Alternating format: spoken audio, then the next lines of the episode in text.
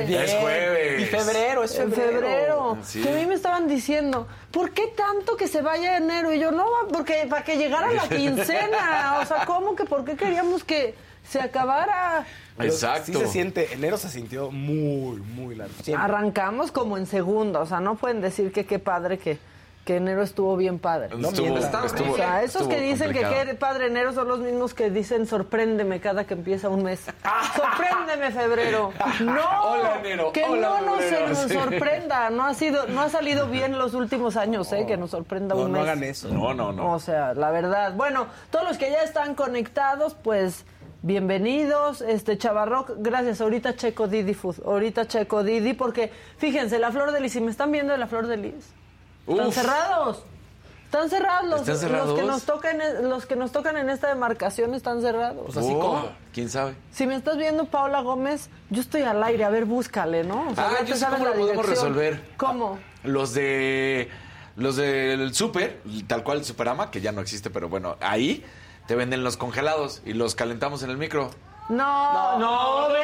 Aquí, a ver, no, no, tú no Kevin. estás tratando con Bueno, les cualquier... estoy dando una resolución, No, les no, estoy dando no, una solución. Kevin, permíteme. Tú no Gracias, estás tratando con cualquier persona. La cabina son catadores expertos de tamales. Eso sí, bueno. ¿Cómo les vamos a traer uno congelado de la chata? Oh, bueno. El Kevin un día me dio uno, un, bu- uno delicioso, como un tamal así chiquito, un tamal bebé. ¿Eh? Los encueraditos. Me dio el encueradito este, un día el Kevin. Órale, y estuvo órale. delicioso. De plano. Estuvo delicioso, Ah, la verdad, bien bueno. Este, yo soy López, dice, este chat es súper tóxico. Sí, cierto, luego sí se ponen locos, pero A veces, ¿saben a veces, a veces. Los amamos, porque, usted, o sea, también el chat entran a También. quejarse, pero nos están viendo que viva la codependencia. Exacto. No, que viva, que viva. Virginia González, buen día, Dani, este, Buenos Fausto, días. Y pues a mí también me saluda. Yo amo que se quedó el huevito 33. Bueno, huevito vamos a tener 33 se quedó ahí. este, mucha información. Hay muchos deportes, mucho macabrón. Sí. O sea, hay muchas, muchas, este, muchas, muchas cosas. Este, vamos a platicar de encuestas también. En unos minutitos nos vamos a estar, este, pues comunicando con Rodrigo de las Heras. porque- las Heras? Sí, no, hay muchas cosas. Muchas cosas. O sea, hay muchas, pero muchas cosas. El presidente me regaló dos macabrones esta mañana. Qué Sí, de, generoso. Toma esta rosa, me dijo el presidente. Ah, y yo mira. la tomo. Para ti, yo Maca. la tomo. Este, me están diciendo, Oscar, ahorita te lo mando, Oscarito. Pero no hay comunicado de diputados. No, es solo la, el reglamento. ¿Ese sí lo tienes? Ah, ese te lo voy a mandar. Es que aquí vamos produciendo, vamos armando. Saludos a todos los que nos están viendo. ¿Qué hacemos? En lo que podemos contactar a... Ah, ya lo tenemos. Ah. Perfecto. Vamos a hablar justo de estas encuestas. Este, pues le fue bien a Claudia Sheinbaum en esta encuesta, entonces por eso vamos a hablar con Rodrigo de las Heras vía telefónica, que ya debe de estar este, conectándose. Porque miren, justo como se los diga, como se los digo, perdónenme, hace unos días Rodrigo Galván, Rodrigo de las Heras, Galván de las Heras, el director general de la casa encuestadora de las Heras Demotecnia, pues nos mandó eh, su estudio de opinión pública de enero del 2023, o sea, está recién salidito del horno, esto sobre las preferencias electorales en la Ciudad de México. En esta encuesta sí hay datos muy reveladores, compañeros, todos los que nos están viendo, como el hecho de que después de los incidentes atípicos del diario en el metro, Claudia Sheinbaum tiene un 67% de aprobación. El secretario de Seguridad, Omar García Harfush, y la alcaldesa de Iztapalapa, Clara Brugada, son los aspirantes mejor evaluados. Y Morena domina en todas las variables electorales sobre cualquier aspirante de la alianza PRI, PAN y PRD. Y no es que yo esté defendiendo a Morena, es que eso arrojó esta encuesta. Rodrigo, ¿cómo estás? Rodrigo, ¿me escucha Rodrigo? Se Rod- cortó. Rodrigo pasó por un túnel. Sí. Aquí estoy. Ah, Aquí Rodrigo, estoy, aquí estoy. ¿cómo estás?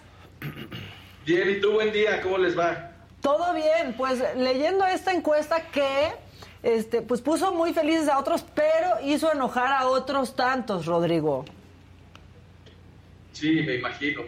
¿No? Pero es muy revelador, ¿no? Este, pues sobre todo Dice, de- No, sobre todo después de pues los hechos del, del metro, a pesar de que la gente, porque en tu misma encuesta se revela que la gente sí está enterada de lo que pasó, ¿no?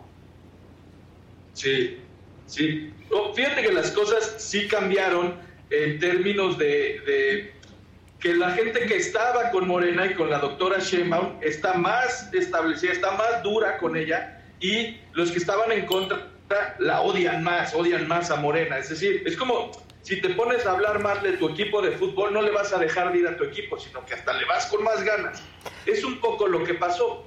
Por lo tanto, pues las variables eh, electorales en esto que se endurecieron, nada más que como la gente de Morena en la ciudad siguen siendo más, pues las variables electorales favorecen más a Morena. Pero sí hubo un cambio, o sea, la gente que está en contra de Morena hoy está cada vez más en contra de Morena. Exactamente, ¿no? Eh, que por eso eh, queríamos platicar contigo, porque si ves la encuesta así nomás, ¿no? Ojeándola, pues es muy fácil que no te haga sentido o incluso enojarte, ¿no? Pero, pero hay que irla, este, pues Rodrigo, desmenuzando, ¿no? Porque, Sí, pues, correcto. Hasta la jefa de gobierno la presumió. Ya ni me digas, porque mis redes, imagínate cómo están. Es que exacto, eso, eso es lo que me imagino. Y luego viene esto también en donde pues los eh, aspirantes de Mo- Morena, digo, y aspirantes que no son ni siquiera oficiales, ¿no? Sino como que la gente les ha dado ese, ese mote, pues son los mejor posicionados justo cuando se pensaba que Morena podría perder en un futuro la Ciudad de México. Sí, eh, eh, es un poco lo que te mira, sí, sí, desde el principio es la aprobación de eh, la jefa de gobierno no se movió, sigue estando en un balance muy positivo y tiene que ver con esto que decimos, es decir, si nosotros entendemos que la gente en el Estado de México, perdón, en la Ciudad de México, uno de cada dos se identifica con Morena, o sea, son mayoría la gente que se identifica con Morena, pues cuanto peor hablen de Morena, esta gente más está con Morena, ¿no? Eh, eso es un poco la lógica. Eh, entonces, eh, no es lo mismo, eh, ya no hay matices, porque tú puedes estar identificado con Morena y de- decir, bueno, no lo hicieron tan bien en esto y no lo hicieron tan bien en lo otro, entonces a lo mejor no voto por Morena. Pero cuando está tan polarizado, cuando los cocolazos están tan fuertes, pues esa gente, la motivación de estar con Morena o estar en contra de Morena, ya no pasa por lo- los resultados, ya pasa más por un enojo, los que están en contra, o un enojo también de tanta crítica de los que están a favor. Eso hace que se polarice. Y en esa polarización, al ser ellos más, pues las variables electorales están más fuertes que nunca para ellos. Por eso, casi que cualquier, si hoy fueran las elecciones, falta mucho, pero Claro. si hoy fueran las elecciones, casi que cualquier aspirante de Morena le estaría ganando a cualquier aspirante de la alianza. ¿no? O sea, aunque no pusieran foto, casi casi, ¿no? O sea, ni, ni siquiera es como que va un nombre adelante, es simplemente el partido. Es simplemente eh, al equipo al que le vas y que estén hablando mal de tu equipo. Eso es lo que está ocurriendo. No eh, entiendo el enojo de quienes dicen no puede ser que con esos resultados y el metro. Es que no está pasando por ahí. Está pasando por esta polarización, por este blanco o negro, eh, eh, que no hay matices. Y entonces, claro, si, si tú te pones, por supuesto que mis Pumas no están bien en estos momentos, pero, Pero cuanto peor hablen de los Pumas, mejor le más le voy a ir y más voy a ir al estadio y más duro me pongo. No, no se me explico. No, sí te entiendo, así nos pasa aquí en el chat del programa, o sea, cuando menos les, les entretenemos, más están aquí, más rígidos se ponen. Y luego hacen esta, Claro. esta pregunta de que cómo creen que fue la reacción de Claudia ante el accidente de la línea 3 del metro. Y bueno, los Sí. identificados con Morena sí le dan un 49% de que fue muy buena, ¿no? Su reacción, que ha Sí. hecho todo lo que está en sus manos. Así, así lo dice. Y la Ciudad de México, este, pues no, 33% que estuvo bien y solamente muy mal no ha hecho nada. El 13% en general y los identificados con el PAN, PRI, PRD, 32%. Los identificados Es que con es- Morena, el 2%. Exacto. Ese es mi punto. Es- son dos encuestas diametralmente opuestas.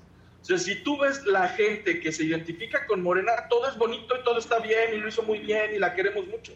Y si tú ves la encuesta vista por quienes no se identifican con Morena, pues eh, lo hizo muy mal, este, no hubo sabotajes, mantenimiento, ¿sí, sí me explico? Entonces, simplemente lo que acabó de hacer este tema y las críticas sobre este tema es que terminó de polarizar eh, eh, la ciudad, nos Así echó es. a perder la comida de los domingos a todos porque ya no hay blanco y negro, o sea, ya, ya es o amor u odio, entonces ya no pasa por los resultados. Sí, la verdad es que, Rodrigo, sí fue un, fa- un favor bien flaco el de Claudia Sheinbaum de subir esta encuesta. Solo eso, ¿no?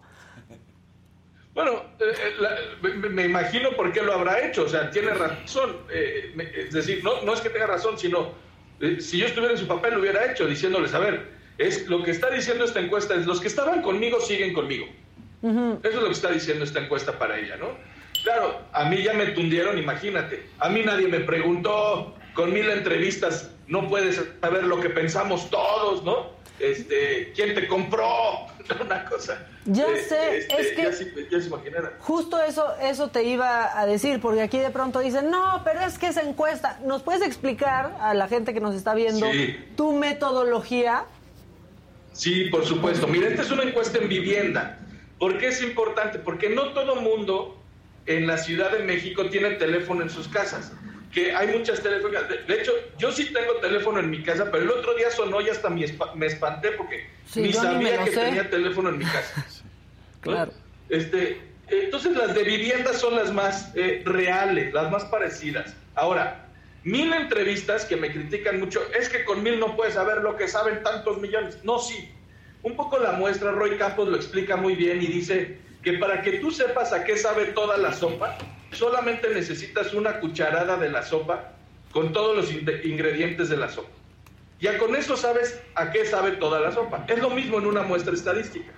Claro que la gente no tiene por qué entender estos rollos estadísticos, matemáticos, pero una muestra representativa, eh, mil entrevistas son más que suficientes. Este, con esa, estos últimos 30 años nos ha ido muy bien en los resultados, eh, eh, a diferencia de las hechas digitales o las hechas por teléfono, en donde sí tienes un sesgo que ni siquiera sabes quién te está contestando. Por ejemplo, si yo llamo a un teléfono en las lomas, seguramente la persona que me está contestando el teléfono no vota en las lomas, su credencial de lector no es de ahí. Claro, Eh, sí entonces no, no puedes comprobarlo. En una de vivienda sí.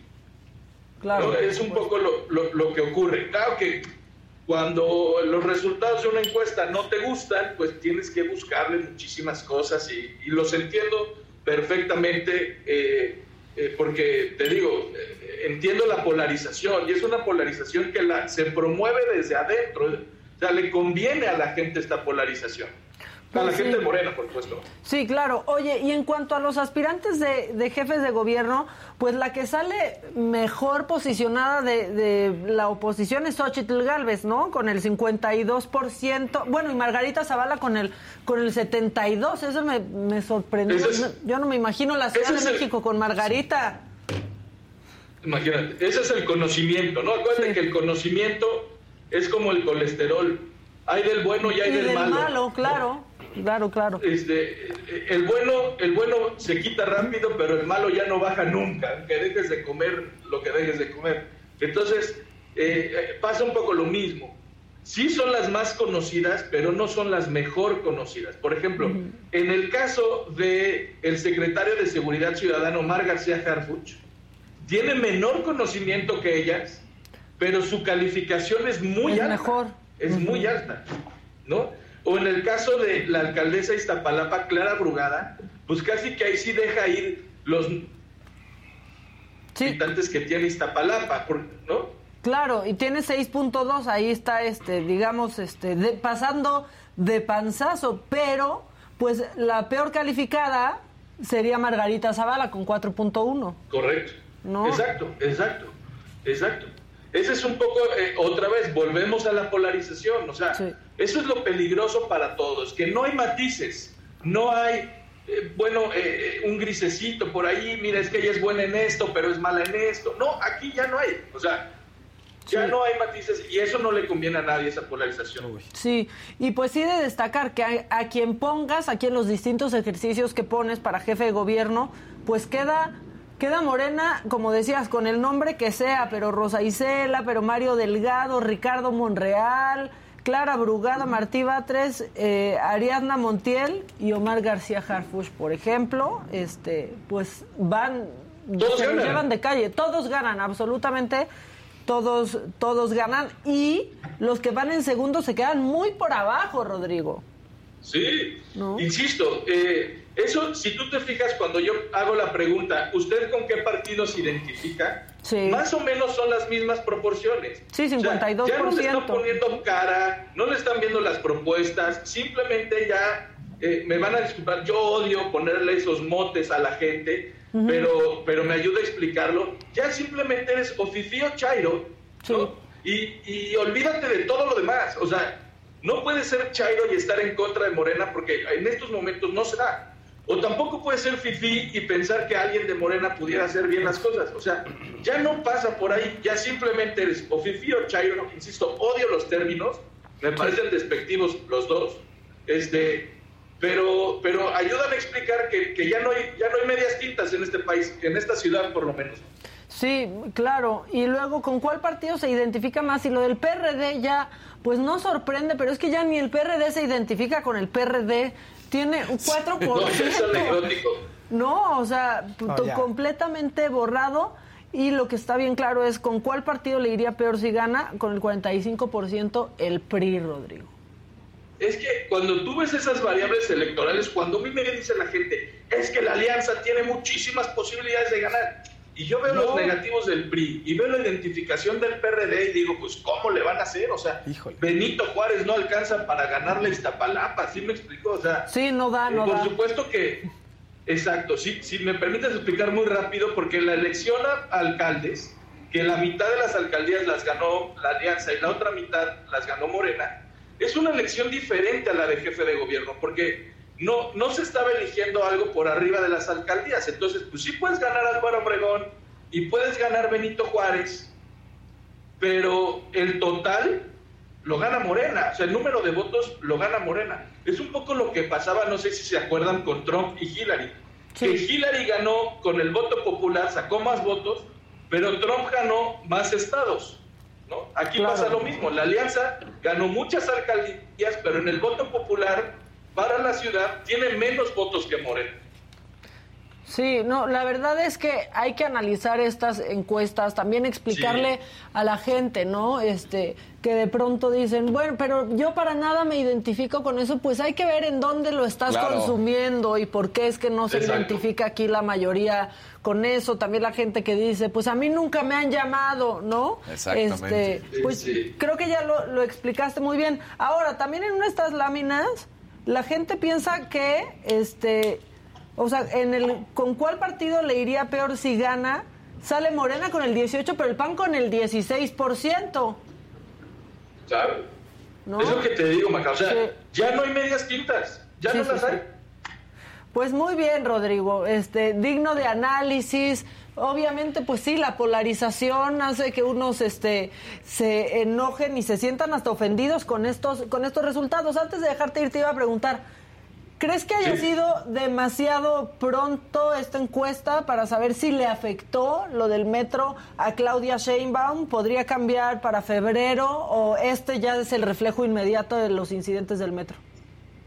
Mira, yo te diría que sí es pronto, pero si llegara a cambiar, o sea, por supuesto que todo depende de los, de los eventos, ¿no? Es decir, si vuelve a haber más eventos, si, si no resuelven el tema de qué pasó, si la fiscalía no da un dictamen creíble, puede perjudicar. Pero si no pasara nada más, yo hace cuenta que estoy haciendo un examen de diabetes después de que se comieron un pastel de chocolate. Es decir, justo cuando están ocurriendo las cosas. Va a salir eh, así, eh, sí. Exacto. La lógica diría que este sería el peor momento para la jefa de gobierno. Este. Es decir, si yo mido más adelante, no le irá tan mal o le puede ir mejor. Si es que, insisto, no pasan más eventos que vayan eh, eh, en este mismo sentido del, de lo mal que está el metro. Pues muy bien, Rodrigo. Gracias por explicarnos esto. Este Al contrario. y pues nada, seguimos en contacto porque aparte ya te viene mucha, pero mucha chamba. Ya, ojalá. Bueno, Ya, ya no sé, porque como que no les cae bien a muchos con esta encuesta, pero bueno, pues así está. Y de hecho la próxima semana voy a hacer una medición nacional para ver si esto afectó a las corcholatas, como ahora se les dice, este, eh, a nivel nacional, porque aquí los medios están en la Ciudad de México, el, famoso círculo rojo lo vive todos los días, pero pues yo no sé si en Pijijiapan, Chiapas, estén enterados de la línea 3, ¿no? O sea, claro. y, un poco lo que vamos a medir la próxima semana. Ahí se las comparto. Pues sí, y la neta no te tienes que ir tan lejos como para que estén enterados de, la línea 3, si incluso aquí se comienza a olvidar, ¿no? Este Correcto. Compártenoslo a ver cómo, cómo sale esto, Rodrigo. Estamos en contacto. Va, muchísimas gracias y que tengan buen día. Igual tú y suerte con los bots. No, no, no, no, no, no, no, métete tantito a mis redes y vas a ver. Ya vi, por eso te digo, por eso te digo, ya, no te metas como en dos días hasta que alguien haga alguna tontería y ya se olvide. Así es esto. Te mando un abrazo, Rodrigo. Igualmente, que tenga un buen día. Igual. Bueno, ahí está. Ah. Es que sí puede, ¿no? Exactamente, hay que ver todo el panorama. Y también les voy a decir, quizás si lo ven aquí en esta plataforma van a decir, ¿cómo? Pero eso no pero si lo ven en otra, van a decir, ah, claro, hace todo el sentido porque es el tipo de audiencia que tiene cada quien. Y lo que dijiste cuando pusiste el ejemplo perfecto, es que yo no recibí una llamada. Sí, también eso ha sucedido, ¿no? Porque... Pues es que así es la estadística, también así es como trabaja la estadística. un pedacito de, una, de una población. nunca me han llamado para hacerme una encuesta, tampoco. ¿No? O es como cuando ibas... Y no vivo en la loma. Pero es como también cuando vas en el coche y de repente se acercaban y ¿qué estación de radio vas escuchando? Ah, exactamente lo mismo. es así. ¿no? O te la, así a pie te hacen Oye, la, usted qué, encuesta. ¿qué escucha? Ajá, ¿qué escucha? Exacto. Lo que es tú, joya. Este, sí. el fonógrafo. Exacto. Oigan, lo que sí es, lo que creo que es claro es que no nos van a arreglar el metro, fíjense. Después Eso es clarísimo. Sí, no, ya para qué, ni les importó, ya está. no pasa nada. Ya pasó, ya se creyeron que es un este un sabotaje, pero bueno. Y van a seguir diciendo porque van a seguir pasando cosas porque no tienen mantenimiento. Pues sí. Entonces, ya fueron los maleantes que Son se roban hechos atípicos. Claro. Pero ¿saben qué dice el prompter en este momento? ¿Qué dice? Vamos con Faust. ¿Y quién soy yo? Yo solamente soy una obrera de la comunicación, así que vamos con Fa. La que sigue, por favor.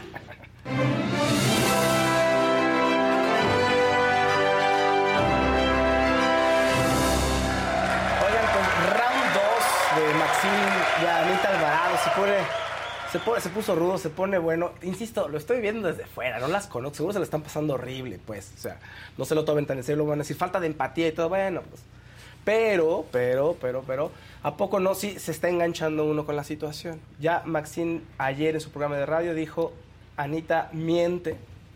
Así lo dijo, con esas palabras. así. así dijo, ¿eh? sí, sí, sí. Y además dice que está aprovechando y para monetizar y sacar provecho de este escándalo porque con lo que ocurrió en Sal del Sol. Como nosotros ahorita estamos monetizando por este escándalo. Claro. Con el tema de Gustavo Adolfo dice, pues se vio que, eso le favorece, ¿no? En cuanto a vistas y monetización, entonces, bueno, está usando eso a su favor. Es lo que dijo Maxine y, bueno, vamos a escuchar a, Maxine el audio de, su, de lo que dijo ayer en su programa. Cuando este, el, formato del programa cambió, ya no le gustó. Perdón, perdón, perdón, perdón, perdón. No está el audio nada más.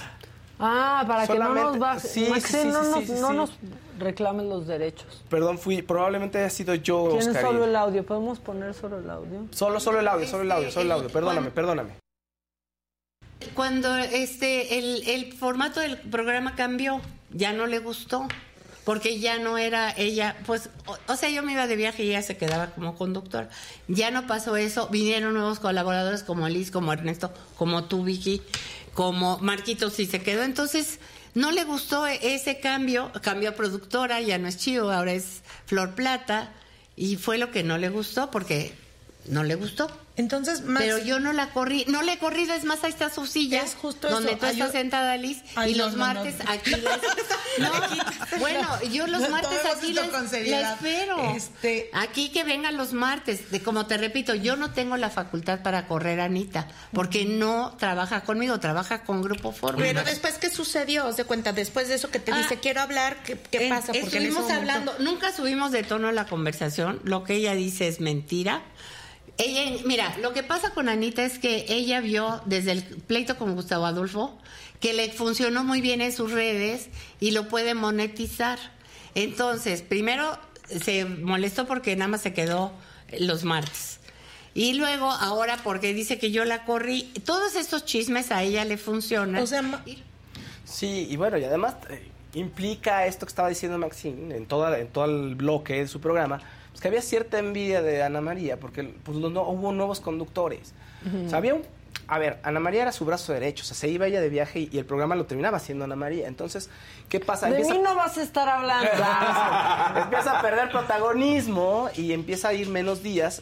Ahora, dicen que... Es que eso, ¿cómo le vas a decir a alguien que ha sido tu brazo derecho, como lo están diciendo ahorita, cúbreme todos los días y de repente ya solo me cubres el martes? Fíjate que es que pues ese- eso sí es un mensaje Por eso fuerte, aquí ¿no? cubrimos todos, pero pero eso sí pasa. Sí, ¿eh? sí O pasa, sea, al y de pronto día. cambian y entra gente nueva y entonces se ganan también los lugares. A ver, en la Sí. reestructuración tenía que hacerse, es lo que dice Maxine. O sea, a ver, nos pidieron a todos los programas con una reestructuración y ella pues quedó así con un día, pero, pero ella ya no estaba yendo diario desde hace como cinco años, dice Ah, no, bueno.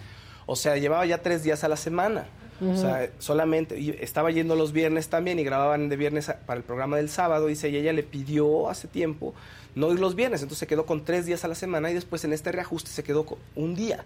Entonces dice ella, pues no es así como de un día para otro, venían los cambios, sí entraron nuevos coladores, Ernesto, este, Lisa, eh, entró también Vicky López, y ella quedó, se quedó un día. Maxine dice que le ofrece un día extra, pero ella dice, no, no, no, no, no, o sea, no quiero, este, yo voy por la pero liquidación. pagándole el día extra o no? Con, no, o sea, el mismo sueldo. O sea, incluso desde antes dijo, no, pues yo nada más voy a ir un día porque con lo que me pagas solamente es para un día, ¿no? Entonces dijo, pero Maxine dice, yo no le pago. O sea, la relación contractual es con fórmula. Ella tiene un contrato con fórmula.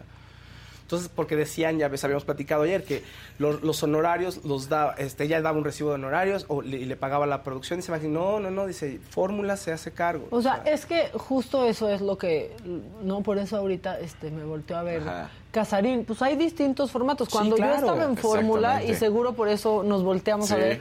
A mí no me pagaba fórmula, a mí me pagaba el titular del espacio que era en ese momento René Franco. O sea, Exacto. no me pagaba fórmula. ¿A ti te pagaba Eduardo eh, fórmula o Eduardo Ruiz No, Gili? a mí- ah, de las dos. Porque, por ejemplo, yo estaba en un programa también, tenía mi propio programa en la noche O sea- y me pagaba fórmula. Y yo, cuando estaba con Eduardo, me pagaba Eduardo. Y cuando estaba con Orbañanos, me pagaba pagaba Orbañanos. Orbañanos. O sea, es Entonces, depende como el formato o el arreglo. Ajá. Porque, o sea, es, es distinto. A mí en el Heraldo me pagaba el Heraldo, por ejemplo. A mí en ¿no? MMS, O sea, por ejemplo, me pagaba MMS, pero la relación con, o sea, Sergio tenía el poder de decisión de quién se quedaba y no en el programa, pero Sí, supimos, es sí supimos, Fausto. ¿no? Pero lo quieres, ¿no? Sí, sí. Oye, pero además, a ver, este es un Lo tema como importante. México porque- al PRI. Es un tema importante porque Ana- además, Ana María, ¿cómo está quedando? Porque dice Maxine que al final se abrazaron y que, le- y que la, hubo gente que fue testigo del abrazo y que le dijo, oye, ven, o sea, aquí está tu lugar, ven los martes. Entonces, ¿qué es lo que está pasando? Pues Ana María obviamente dice, no, sí me corrió y ella quiere su liquidación, punto, ¿no? Pero a Maxine dice, yo no tengo nivel en el entierro, ni la corrí, ni la puedo haber corrido.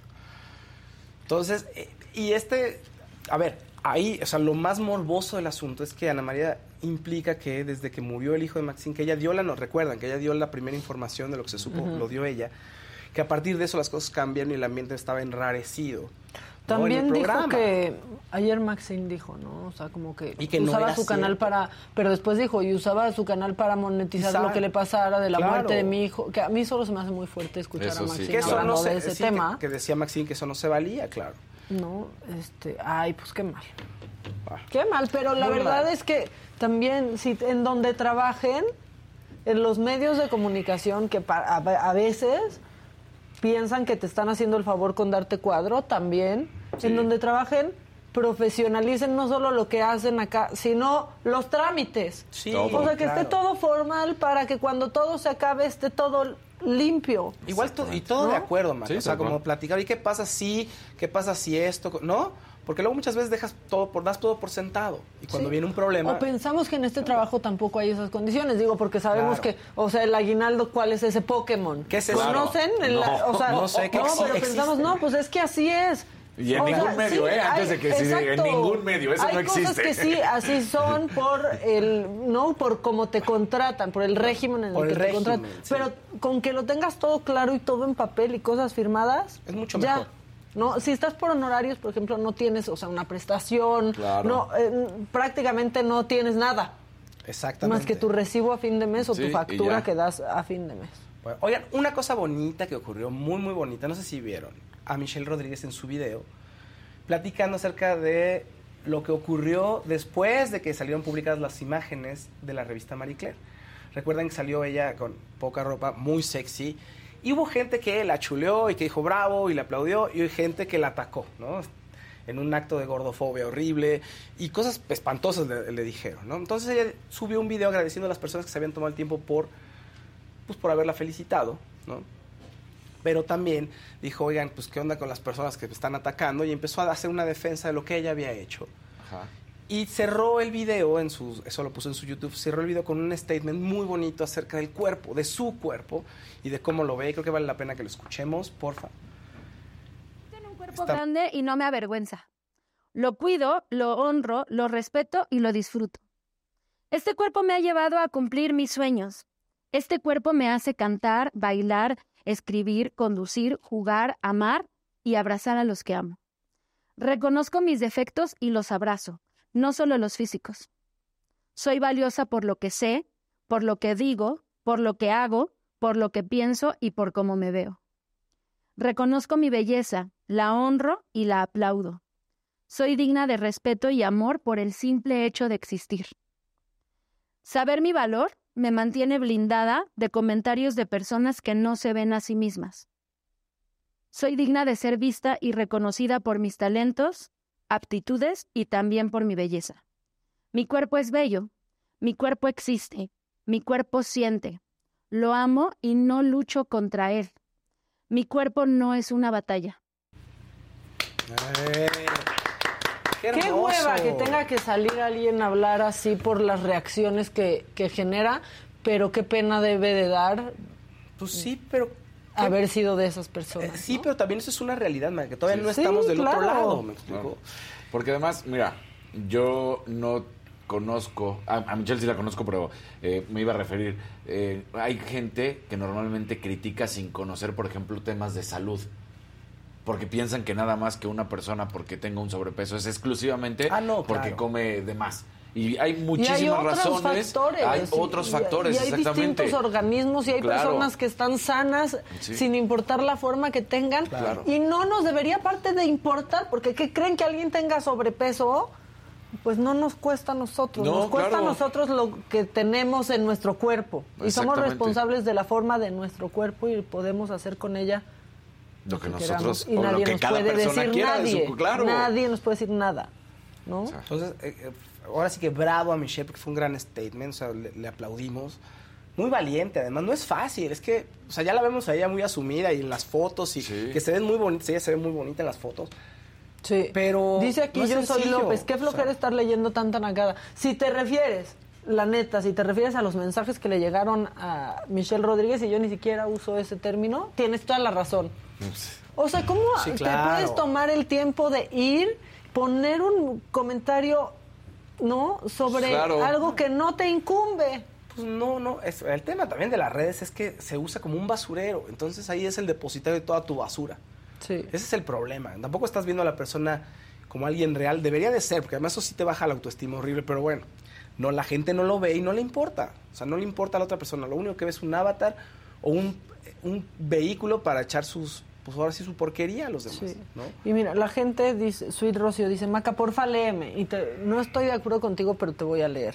No es que sea defectuosa por ser gordita, pero sí es un mal ejemplo de mala salud. Somos número uno en diabetes. Ella es muy valiosa, pero debe cuidarse. Bueno, ver, Debes cuidarte tú si eso crees tú. Deja a la gente. pues sí, no, además espera, ah, pon tú, ah, supongo que sí, pero eso qué, o sea, eso no lo hace menos persona, uno, dos, pues tú cómo sabes que no se cuida, además, a lo mejor se cuida, te- dice, o sea, hay muchos factores, es más complejo como dejar de comer y cuidar, o sea, a lo mejor hay muchos factores, no importa, pues, pero pues ahora sí que déjala en paz y después, a ver, si uno tiene la- el deseo de bajar de peso, o sea, y no puedes en dos años, ¿qué hago con mi cuerpo? Lo odio, ¿no? Me Sí. tapo, me pongo unas togas. Y no, pues al Y contrario. sí es gordofobia, la verdad, O sea- ¿no? Y aquí dicen, Maca ahora se da golpes de pecho, pero lo que decía de Anaí, sí, dije eso hace 12 años y aquí lo dije, qué pendejada y qué ridiculez y cuánto me faltaba conocer y saber y explorarme y saber las distintas situaciones de la gente. Y está bien que uno se pelee con el con su yo de hace un año, ¿no? Incluso, ¿a poco no? O sea, que digas, este no me reconozco, oye, qué tontería Claro. dije, ¿por qué lo dije? Ay, O sea, no vayan a leer mal, ¿eh? sus estados de Facebook de hace 15 años y Sí, van a van a- pensar que van son unos decir- imbéciles. Claro. Sí. o sea, o Ya, sea, también. Sí, no, no hagan esas cosas. Pero insisto, sea, ¿qué? Y, si- y mientras no bajes de peso, supongo que sí, que le damos la razón. Sí, supongo. Y mientras, ¿qué, qué, qué hago? ¿Me tapo? ¿No salgo Claro. a la calle? No, pues al contrario, haces lo que dice ella. A ver, he trabajado, valgo, me, y merezco existo, que me quieran, y existo, estoy, y claro. ocupo un lugar, y un lugar aparte importantísimo en el medio del entretenimiento. Vamos a hacer un paréntesis Sí. en esto, Faust, porque después de casi 20 años está regresando la tradición de la Feria Popular a la Ciudad de México y del 17 de febrero, o sea, ya casi al 5 de marzo, el Parque Bicentenario va a ser la sede de la Gran Feria de México 2023, una gran experiencia que va a tener conciertos, una carpa de circo, que a mí me encanta el circo, va a estar el ¿Cómo circo no? Ataide, Claro. juegos mecánicos, área gastronómica y área comercial. Y para hablar de eso está vía Zoom Jorge McPhail, que es director del Parque Bicentenario. Jorge, ¿cómo estás? Buen día, bienvenido. Hola Maca, ¿cómo estás? Buenos días y buenos días a todo tu auditorio. Muchas gracias por tenernos por acá. Oye, pues contentos de, saber que regresa esta feria. Cuéntanos qué va a haber, porque pues sí conciertos, pero ¿qué conciertos? Mira, eh, como bien lo dijiste, después de, después de casi 20 años está regresando esta feria a la Ciudad de México. Estamos muy contentos y en, en todos los sentidos celebrando porque van a ser 17 días continuos eh, de fiesta. Eh, desde el día empezamos el 17 de febrero hasta el 5 de marzo con la inauguración y vamos a tener artistas nacionales e internacionales como son Belinda, Gerardo Ortiz, Moderato, Cumbia Kings, El Gran Silencio, La Arrolladora, Sech, Eden Muñoz, La Vecindad Santandera, Cuisillos, este, Banda Los Recoditos, Chencho Corleone, El Recodo y, y cerramos, eh, clausuramos la feria con un festival de música electrónica que se llama Water Castle, que están Infected Mushroom y muchos Wow. más, ¿no? No, Oye, está bueno el, eh, car- o sí, sea, sí, el sí, hay buen cartel está muy bueno, De ¿no? todo. Está, la verdad que está muy completo el cartel, eh, todos son con show completo, es un concierto de cada uno y lo más importante de, de todo es que por 120 pesos tienes acceso a todo lo que dijo Maca, el show, los juegos mecánicos, el show de drones, el show pirotécnico, la lucha libre, el área comercial, gastronómica y muchas atracciones más. ¿Cuánto cuesta, Oye, Jorge, eh? pero- El, el boleto, es que Ajá. suena muy bien. Porque además dijiste que son varios días, entonces son 120 pesos por todos los días, cada día, o cómo es? No, son ciento, es muy buena pregunta. Es, son 120 pesos IVA incluido Por día. Por día, por día. Y eso te da acceso a 30 juegos mecánicos espectaculares, al show, este, a toda el área gastronómica, comercial y demás, y todas las atracciones que, que- que tenga ese día la feria. Lo Oh. cual está completamente increíble el precio y accesible, ¿no? También habrá una zona preferente para los que quieran gastar un poquito más, que va a costar 1.750 pesos y eso, la única diferencia es que tienes un área preferente en el escenario. O sea, no tienes como pues en un festival que cuando ya va a ser el concierto te vas acercando para apartar. Ahí tienes ya tu lugar este asignado. Exacto, el- si compras el boleto preferente, tienes tu área eh, preferente dentro del escenario y dentro de esa área también habrá una, una terraza donde podrás este, tener servicio de meseros y más, ¿no? De- ¿Desde qué hora puedes entrar? Porque pues es un plan como para todo el día que acaba con el concierto, ¿no? Sí. Jorge. Es correcto, te, te puedes ir a pasar ahí todo el día. Abrimos puertas del- de la feria a las 2 de la tarde y cierra a la 1 de la mañana, eh, de lunes a domingo. El show, ah, va a haber uno- algunos teloneros que todavía no los anunciamos, pero eh, los shows empezarán desde las ocho y media de la noche hasta las once y media de la noche. Oye, pues suena, suena muy bien. Aparte, eh, preguntan aquí dónde está el parque. Es en, es en Azcapotzalco, ¿no? Es en los límites con Azcapotzalco, es delegación Miguel Hidalgo, es la dirección es Avenida 200, este, 5 de Mayo 290 y está súper accesible. Esta es muy buena pregunta porque tiene todos los medios de transporte públicos para llegar, inclusive en la esquina del parque tiene eh, la estación refinería, que es la línea naranja, línea 7, naranja. Eh, te bajas y a 20 minutos está a 20, a 20 metros está la entrada del, del parque. Y pueden estar tranquilos además porque la seguridad está perfecto. O sea, la verdad es que es un, un eh, lugar que se ve que va a estar eh, pues disfrutando de esta eh, pues de esta fiesta, porque no hay otra manera de decirlo. Y me parece además también, Jorge, que el hecho de, por ejemplo, los circos que se han tenido que reinventar, que volver a sacar pues a los cómicos, a los payasos, volver a hacer todos estos malabares que sin duda alguna pues atraen a, todo el público, no solamente es el puro hecho de los conciertos, ¿no? Exacto, el, eso, el circo que mencionas está, es un show muy, muy eh, padre, que es el Circo Ataide en escena. Eh, se han reinventado, el show está increíble y el cual también está incluido en el precio de los boletos. Entonces, eh, es, un, es, un, es un modelo que estamos, lo que queremos hacer es que venga invitar a todos y a todas los habitantes y a las familias que vengan a pasar un rato increíble, accesible eh, y no tienen que gastar absolutamente nada más de su boleto de entrada más que lo que quieran tomar o comer. Oye, Jorge, ¿cómo fue que, que regresa esta feria? O sea, ya me imagino pues la chamba detrás, ¿cómo fue? Pues eh, siempre estuvimos, Parque Bicentenario es la unión entre, eh, tenemos la colaboración del gobierno de la Ciudad de México, Parque Bicentenario y RP Espectáculos, y teníamos, estuvimos buscando mucho tiempo el formar una feria donde regresarle a los capitalinos este, este tema de identidad, donde, ¿por qué en todos los estados sí cada quien tiene su feria, con, como lo es Tlaxcala, León, San Luis, etcétera, como la ciudad más importante del, del país.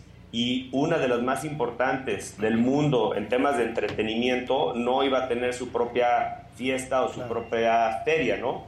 Entonces decidimos eh, entrar con este evento eh, en términos de, cartel muy, muy, muy importante y con, con, el compromiso de que cada año pues iremos creciendo en importancia, en artistas y en duración de la feria. Jorge, o sea, en unos años dices ya, este, San Marcos, ahí les vamos, Feria de San Marcos, ahí les vamos. O Cumbre Tajín, ¿no? Sí, Sí, sí, sí. Feria de León, cuídense. Espero que sí, totalmente sí. Pues, Pues- qué, pa- qué padre, porque de pronto esos eventos en la Ciudad de México este, sí hacen falta o son más lejos, ¿no? Claro, de más además. difícil acceso o más caros, porque aquí, o sea, por eso 120 puedes estar en el concierto, pero también en el circo, ¿no? O sea, todas las actividades están incluidas.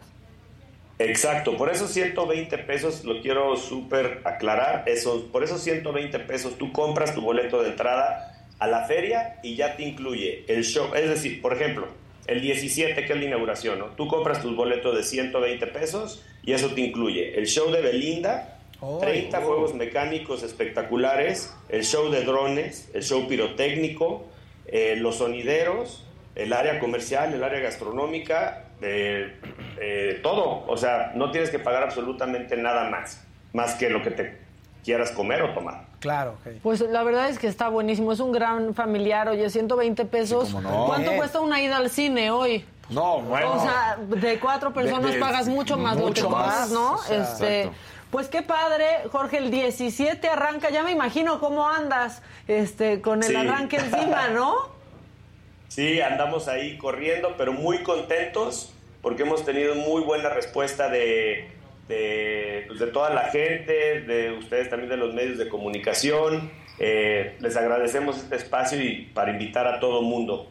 Eh, los esperamos por allá y será del 17 de, de febrero al 5 de marzo. Y los boletos, estoy viendo, están disponibles en internet en boletiland.com.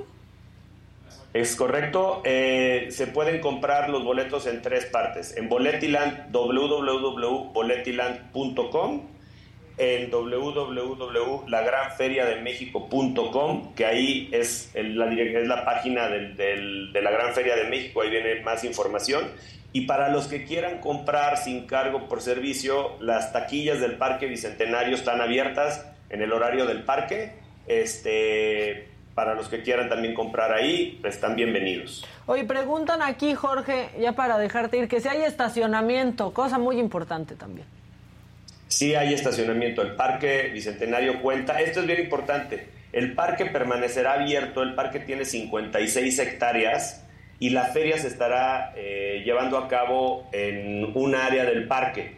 Entonces, el estacionamiento está abierto y tiene 1.700 cajones de estacionamiento. Así es que no se preocupen, habrá estacionamiento suficiente para los que quieran asistir. Todos cabemos. Pues qué padre, Jorge. Gracias por entrar a platicarnos de, de esto. Es larga, ¿eh? La duración y todavía quieres que sí. dure más en las otras, en otros años. Perdón, es, es que larga, larga la duración, pero aparte le tiras a que dure más en, en, otra, en otros años, ¿no? Exacto, esta es la primera edición 2023 de la Gran Feria de la Ciudad de México y les tiramos a que vaya creciendo tanto en volumen como en cartel y como en duración de los días. No, pues ya un mes de feria, Jorge. Están, te- ya te enfermaste de poder, pero muy bien, suena padrísimo.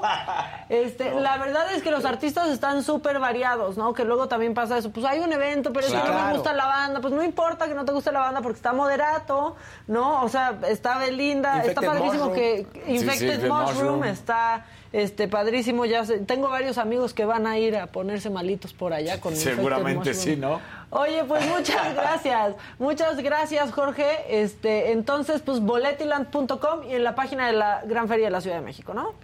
Sí, muchísimas gracias a ustedes por este espacio y saludos a todo su auditorio y los esperamos por allá. Por allá vamos a estar, Jorge. Veo que vas en el coche. Ojalá que no estés en el tráfico, que está asqueroso.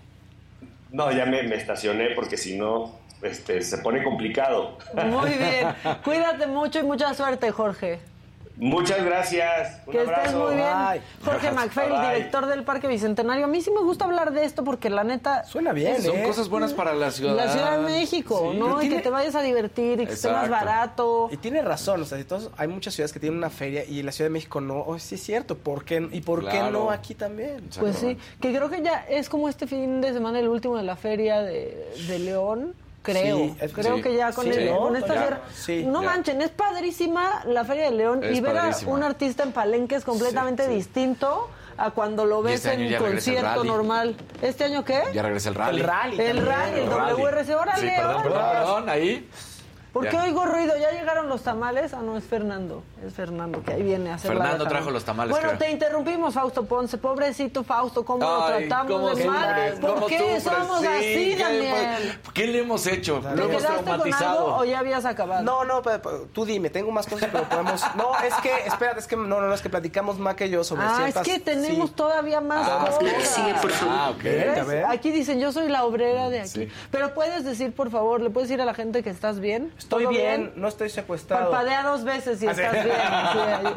No, ya estoy que bien, estoy sepan, estoy Dios mío. Bueno, pues va, que se acaban de enamorar de Jorge, que lo sienten, Casarín, ya dije. Estaba guapo, se, ve, está se bien, parece a Alfredo Adame cuando era guapo Adame. Bueno, ya hecho. Y eso pasó. Y eso ¿Eh? pasó. Y y eso eso pasó.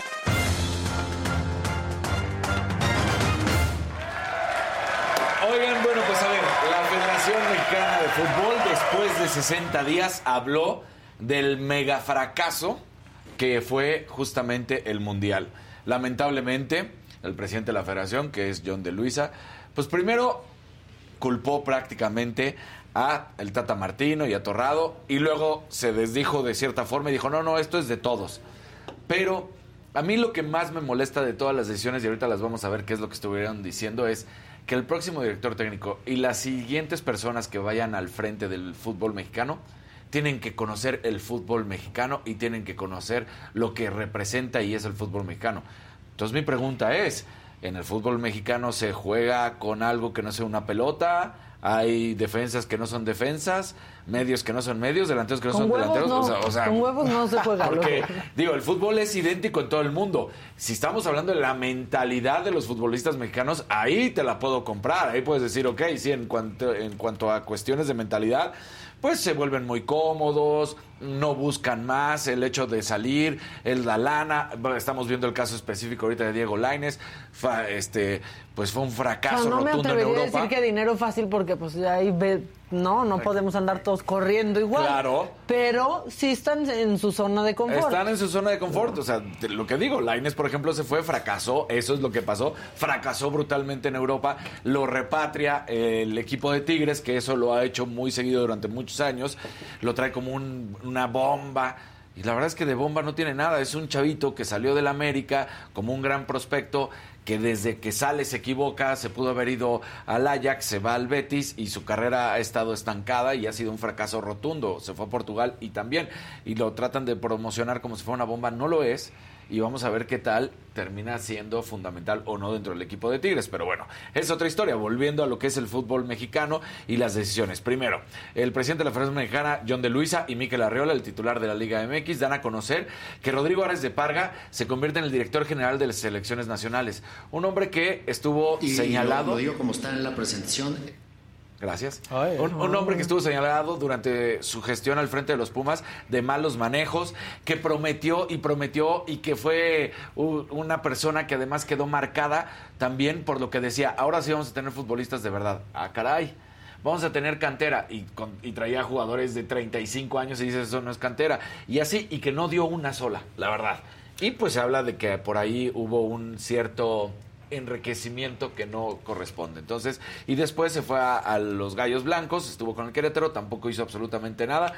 Vamos a ver si lo consigue. Luego, que desaparece el repechaje. Este repe- Porque ¿Ah, además hay ¿Eso que decirlo, ¿eh? Ah. Todas las medidas que presentaron, todas, todas ya se han presentado. No demostraron nada nuevo, no están haciendo nada nuevo.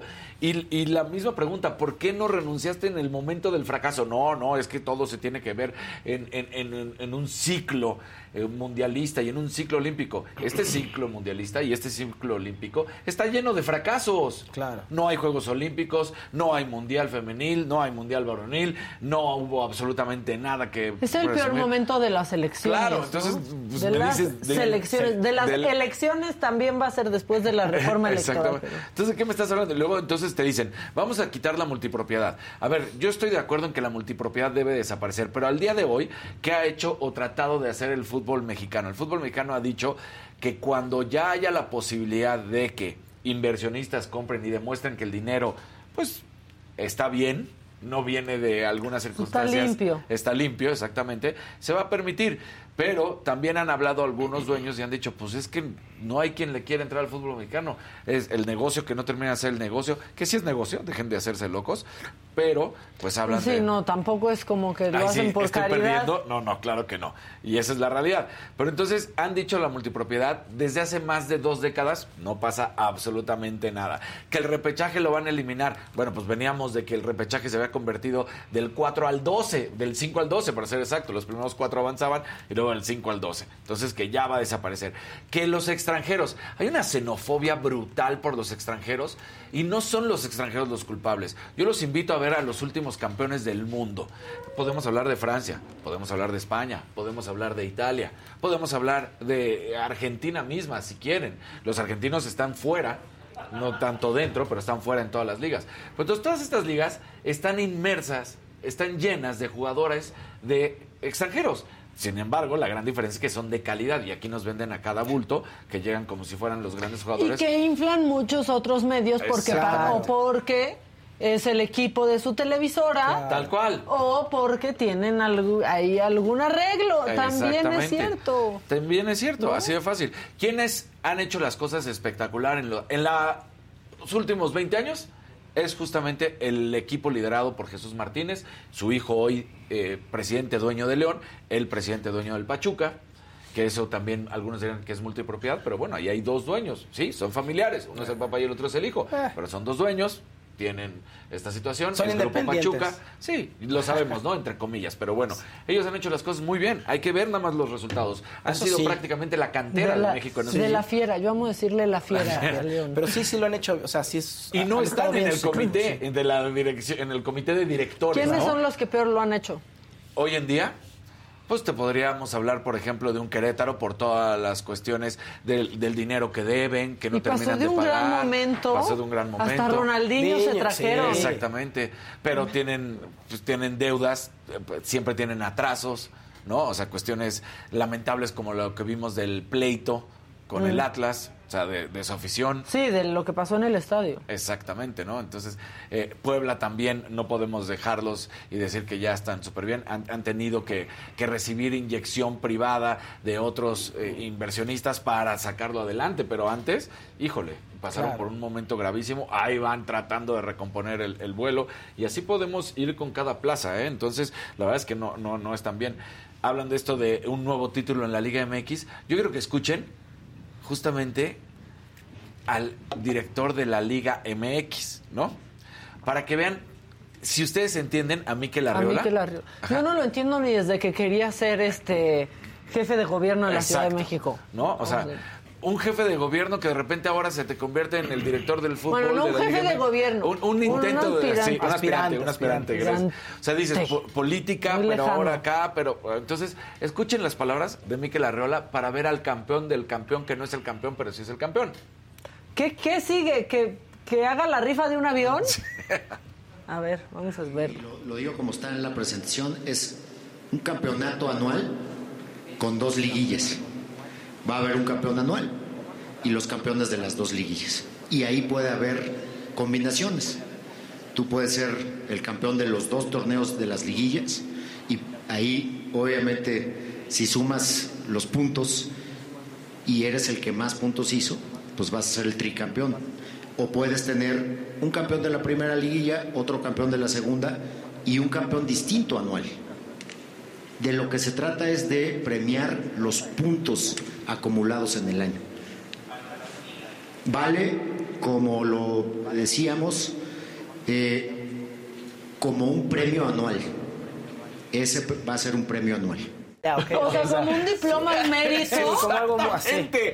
¿Qué- es esta liga? puntos. O sea, vas- va a mantenerse los títulos normales a los que ya llevamos muchos años, sea, tú desde tienes- los 90 ¿Y eso te acostumbrados. pone una Eh, estrellita esos en la playera o sea, o no? Y torneo- hacer el número más de puntos no te da estrellitas, Ah, no te da nada. Nada más es un reconocimiento. Nada más es un reconocimiento porque fuiste el equipo que más mérito, puntos Es como, hiciste. Como en las al mérito. escuelas, así participó uno y el, el más agraciado ¿Pero al por qué correr. hacen esto? ¿Les va a generar más lana a ellos? No, Ni siquiera. Porque de acuerdo a ellos van a reconocer al equipo que hizo más puntos, pero es un reconocimiento, diploma al mérito. Claro, Eso claro, es, claro. porque los campeones siguen siendo los campeones del torneo de verano. ¿Qué es lo que te invierno, daban en la escuela cuando no lograbas Apertura. nada más que echarle ganas? ¿Es por Exactamente. echarle ganas? Gracias por Sí. competir. Ah. Así, Sí, de eso se trata. En las escuelas ahorita está de moda. este, gana, gana un niño y le dan su medalla, pero a los otros un reconocimiento, ¿no? Sí, o sea, por, entonces- por haber participado. Ah, por- chido. Entonces no te da estrellas, no te da nada, te dan tu diploma al mérito por haber hecho muchos puntos.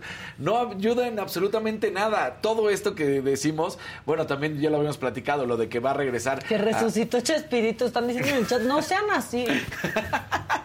es Lalo España. Sí. Oye, no, que no va a regresar como- la CONCACAF eh, y la CONMEBOL van a permitir, que también lo platicamos con Jerry, o sea, no hay nada serio, No, no, no, no, hay un no. proyecto deportivo con respecto a las selecciones nacionales y al fútbol mexicano, no lo hay. Bueno, y no sabemos quién va a ser el y no entrenador. sabemos quién va a ser el entrenador. De la... O sea, no hay, no hay como un que proyecto dijo. Liguille, ¿no? Al final decía Liguille. Liguille. Porque O sea, le influyó mucho el perro Bermúdez. Sí, O sea, no hay un proyecto Ah, real bueno. para sacar del hoyo en el que se encuentra el fútbol mexicano. No existe. Esa es la realidad. Ahí, eh, ahí es donde está todo mal. Ahí es donde no las te cosas enojes, no terminan Casarín, de por favor. Se Sí, te saltan Casarín, las es que- venas del cuello y te ves más sensual. Pastis Florina, si no, joven. no pueden con eso en Es el que es muy molesto que te traten de, de mentir. A ver, por supuesto que el fútbol es un negocio y por supuesto que quieren mantener el negocio. Lo que me parece irreal que no entiendan es que si le inviertes al negocio, si traes jugadores, si desarrollas jugadores de capacidad, de talento, vas a tener más dinero a la larga. Hoy ligas como la argentina, la brasileña, que algunos las ven como menores, que pudiera ser que no tengan la calidad de la mexicana, si lo quieren ver, como lo quieran decir, pero la realidad es que el negocio de ellos está en estar vendiendo constantemente jugadores al fútbol mundial, ¿eh? Mundial, no vamos a decir nada más a Europa. O sea, porque hay futbolistas argentinos y brasileños en China, hay futbolistas argentinos y brasileños en Estados Unidos, en México, en África, donde quieran. Son los países que más desarrollan talento futbolístico y tienen normalmente para hacer tres, cuatro selecciones. Y ahí está. Pero bueno, la verdad es que aquí en nuestro fútbol no se mira por el futbolista, no se mira por el desarrollo deportivo, solamente se ve por cómo seguir creando el negocio. Pero si le invirtieras el negocio, tendrías mejores ganancias, un mejor retorno de inversión. Así de sencillo. Y sí, por supuesto que quieres un negocio, claro que sí, pero también un negocio donde la gente disfrute y que además, lo más importante, te dé resultados positivos. Ahora, Hoy esto- el fútbol mexicano es una basura. Me imagino que esto de alguna forma tendrán Y que monetizarlo, ¿no? O sea, el tercer cam- el tricampeonato o el, No campeonato extra. nada. No, pero tenga, encontrarán la forma de monetizarlo, supongo, si no es qué como la copa que quisieron revivir, que revivieron, que se enfrentan La los de abajo. Con sí, los de- o sea, arriba, la- sí. y, y qué te da? Nada. o ya sea, me, todos estás estos con- torneos. me estás confundiendo muchísimo. Es que te digo, Está muy confuso. todo lo que hacen son ideas viejas. No trajeron nada nuevo realmente. Todo lo que prometieron de hacer cambios, no hay ningún cambio realmente. Pues ya. Esa es la realidad. Y entonces lo único que están tratando es venderle peras al olmo. O sea, ese es el problema del fútbol mexicano. ¿Y saben qué hicieron ustedes, compañeros? Que con este tema de Maxine y con este tema de del fútbol mexicano ya me dejaron encabronada la gente y el macabrón. No, pues, oye. Pero hay que aprovechar ese enojo Sí, porque sí. vamos a seguirle. ¿Les, Canalízalo. les parece macabrón? Porque aparte tenemos otra entrevista. Sí, claro, claro que sí. por favor. Échalo.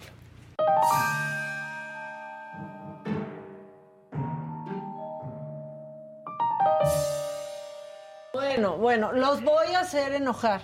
No. El presidente ya, o sea, esta es una no noticia, el presidente ya salió a defender a alguien de Morena metido en problemas. Eso no es la noticia. No. Lo que dice es que lo que sucedió con Delfina Gómez y la SEP son irregularidades, no, actos de corrupción. Es diferente, o Ah, sea, ojalá los sea, problemas de México fuera. fueran por plagio y no por robo, como digo. Estos son, a ver, no le digan corrupta, es irregular. Así la Irregular. defendió el presidente. de carácter técnico, administrativo. Pero lo otro, que es lo que considero esencial en tu pregunta, es que como la maestra Delfina está de precandidata o candidata en el Estado de México, pues van a estar cuestionándola. Porque está participando. Y me das la oportunidad de decir que la maestra Delfina es una mujer honesta.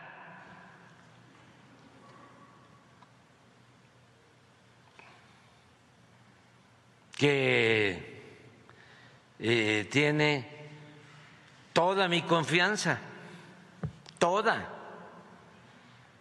Es una mujer incapaz de robarse un centavo. Nada que ver con los políticos de viejo cuño. Les voy a platicar la historia de la maestra Delfín.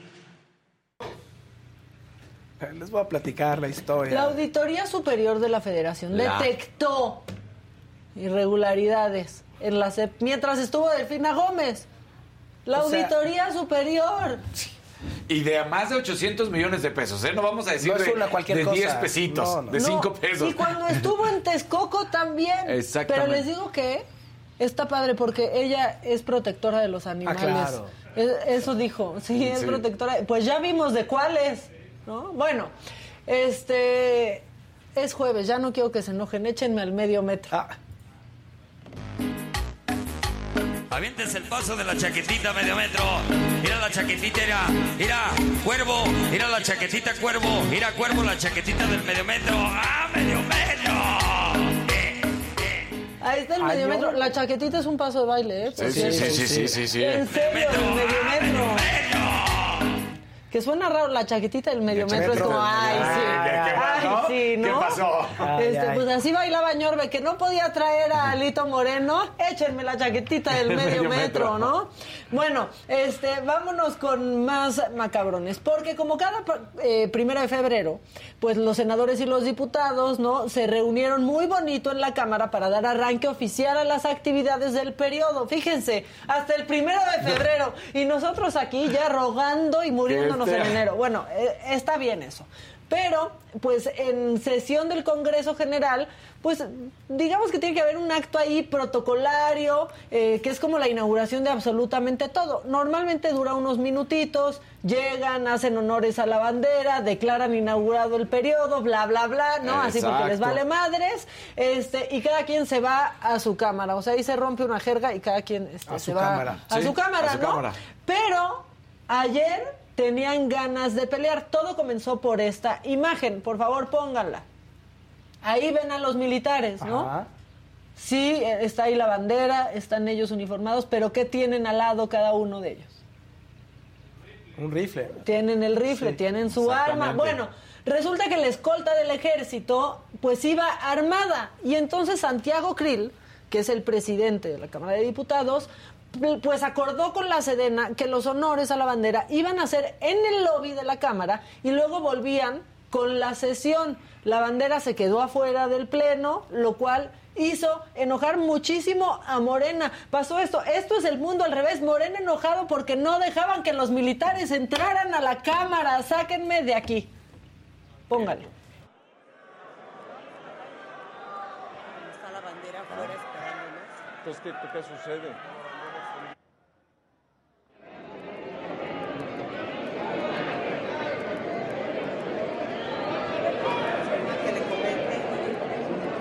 Honorable Asamblea,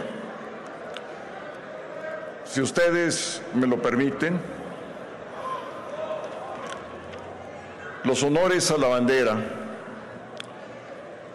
se hicieron en el vestíbulo porque, porque los integrantes de la escolta están armados y en este salón de sesiones no pueden entrar armados. Convenimos, convenimos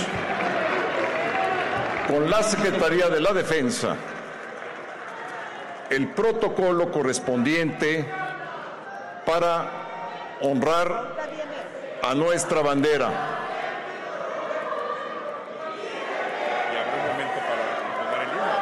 Morena gritando, Ah, sí, los antimilitarización. Bueno, entre gritos ya en ese circo, este, no que ya no había circos con animales. Ah. ya. Este, entre gritos se cerró la sesión. Krill estaba muy enojado. Pero Muy. no, no, no, no, no, no, no, no. Muy enojado en conferencia de prensa y declaró esto. No, pero ven qué enérgico Krill. Sí tiene sangre en las Sí, venas. sí, Sí, sí. te lo juro, a veces. Échenlo. Y yo no podía permitir, por más gritos que escuché en el Pleno, para mí la ley es la ley, punto. La Constitución es la Constitución. Sin miramientos. Protesté cumplirla y hacerla cumplir. Como presidente del Congreso en sesión de Congreso General, no podía ni debía conducirme de Muy enérgico, Pues muy sí, enojado. la muy ley enojado. es la ley. Pero y es que el reglamento, diría Krill, de la Cámara de Diputados, en su artículo, es que así como que se enojaba solo en palabras. en su artículo 25 habla justamente de este tema de las armas. Pongan, por favor, no sé, no me lo tomen a mal si les digo que pongan el cachito, pero pongan el cachito, por favor, del reglamento. ¿Sí lo tenemos? Bueno, no se puede O sea, No, no, está en el reglamento, ahí está, fíjense, artículo 25, inciso cuarto. En el recinto estará estrictamente prohibida la entrada a toda persona armada. En caso de que alguien transgreda esta prohibición, el presidente hará que abandone el recinto por los medios que estime convenientes. O sea, que si O sea- agarra el metro, el metro, pero vete, ¿no? Exacto. Y Claro. lo pondrá a disposición de las autoridades competentes, en este caso incompetentes, Pues sí. de las autoridades incompetentes. Un dato curioso, así nada más una perlita de sabiduría sobre este asunto de las armas y que no pueden entrar a, a las cámaras, las personas de seguridad del Congreso tienen el nombre de resguardo parlamentario. Esto mucho no lo saben, ¿eh? Ni Ajá. siquiera los legisladores o el presidente, pero así se llaman porque en los inicios del Congreso, eh, por allá Sí. de cuando acabó la revolución, la gente solía andar armada. Y antes de entrar al Congreso, la seguridad resguardaba las armas y se ha quedado hasta la fecha. Pero bueno, el presidente se enchiló. Le contestó a Santiago Krill. ¿Qué creen? ¿Qué? Defendió que entraran las armas, al- pleno. Es Eso que es en un chiste. serio, Es ya. que no. Échenlo, por favor. Hoy va a dar a conocer la Secretaría de Defensa un informe sobre este asunto para que se den cuenta de que es parte de un protocolo que además lo pidió la Cámara. Lo que se argumentaba es que iban armados. Es que tienen que ir armados. Está en el reglamento. Y este señor, este Krill, Santiago Krill. sí, ahora sí que se envolvió en la bandera y este se convirtió en patriota, ¿no? pura politiquería, no es serio eso. Pero este este ya se pasó porque es ya un homenaje a la bandera, ¿no? ya es un intento de o un ensayo Pues si no le prohibieron la entrada a la bandera, pongan otra vez el reglamento por si nos ve el presidente, aunque solo No, vea pero- los molécula. Pero defender esto. Ya es- voy a hacer un Leonardo Schwebel. Ahí está el artículo 25. Pero además simbólicamente Punto número cuatro que del entre- artículo cuatro. 25. Que entre un militar armado al Congreso, eso también es simbólicamente está. eso Claro, ah, no es- puede ser. Es muy fuerte, pues. es- Por supuesto. No debe ser. Pero que lo defienda la Además, izquierda. Claro. O sea, eso es lo más Aparte- grave de todo. Y es lo que no se dan cuenta. se me va a Y- y hocico. ahí está el, ahí está el reglamento. El reglamento es muy claro. No se puede. Bueno, ya. Vamos a dejar este tema a un lado. Ayer entrevistaron al diputado Rubén Moreira, ese que dice que los con esos pelados de los malos no hay que hablar porque los conoce, este, Sí. hablando de los narcos. Bueno, lo entrevistaron para preguntarle sobre el tema de Ricardo Mejía. Ya ven que ayer le echó la culpa de que le reventaron su mitin diciéndole las verdades de lo Sí. que ha hecho con la seguridad en el país, pero así contestó Moreira.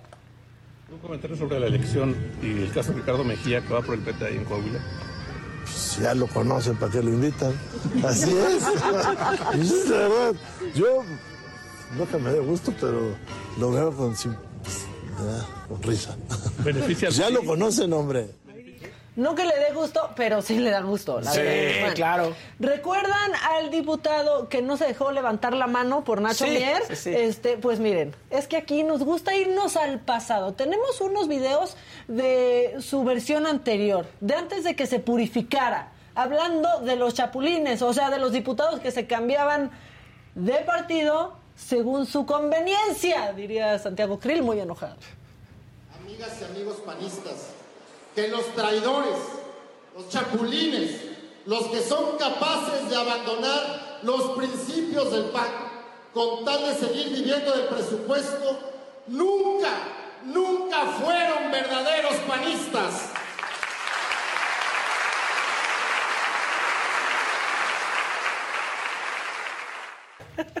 Tres doritos después, Sí. por favor, pongan. Les pido su aprobación, compañeros, para que acepten la incorporación de Justino Arriaga, diputado federal de Guanajuato, a la bancada de nuestro movimiento, de nuestro partido Morena. Pero si todavía ni te votan. Bueno, bienvenido, acá está. Muchas gracias. No,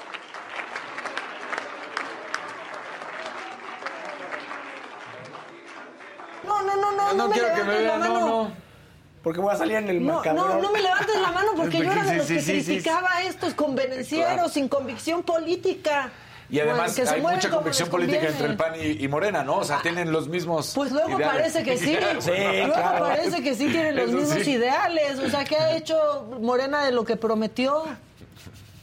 O sea, de estas cosas, no, pero ay, la legalización. ¿Qué han Eh, hecho? nada. Bueno, hace unos días los dirigentes del PRI, PAN y PRD dieron una conferencia donde dijeron que el PAN iba a determinar los candidatos de la Ciudad de México y de la presidencia. Ya lo sabemos, qué bonita historia.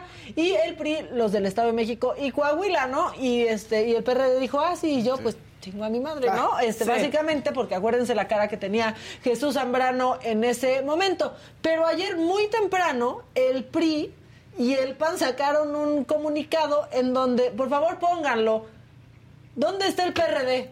No. O sea, está bien ¿Qué que ya, o sea, está bien que ya es más fácil encontrar un Sí. dinosaurio real que un legislador del El PRD, PRD, ¿no? sí. Pero, o sea, bueno. El PRD que lo me un perro. Exactamente, Sí, el. PRD que lo mee un perro. Ya en la noche, los dirigentes de los tres partidos se reunieron para hablar, o sea, los tres alegres compadres, Compadres. decidieron no pensarle mucho en lo que iban a publicar y aquí tenemos estos tweets que qué bonito, son trillizos. Mira. Miren, ahí está Marco Cortés del PAN, ¿no?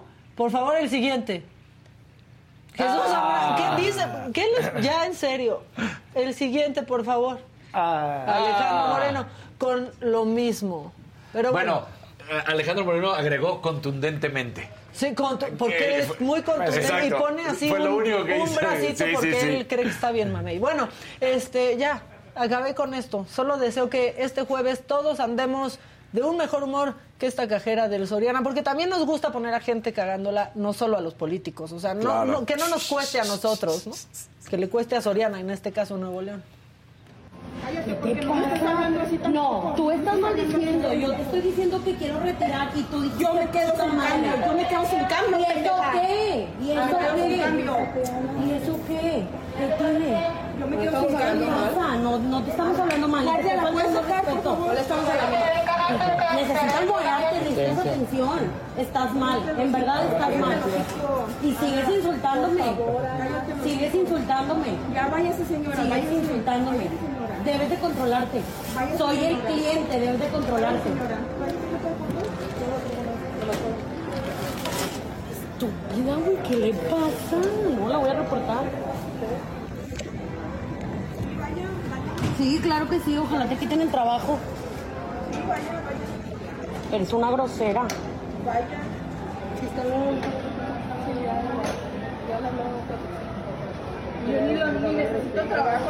Entonces.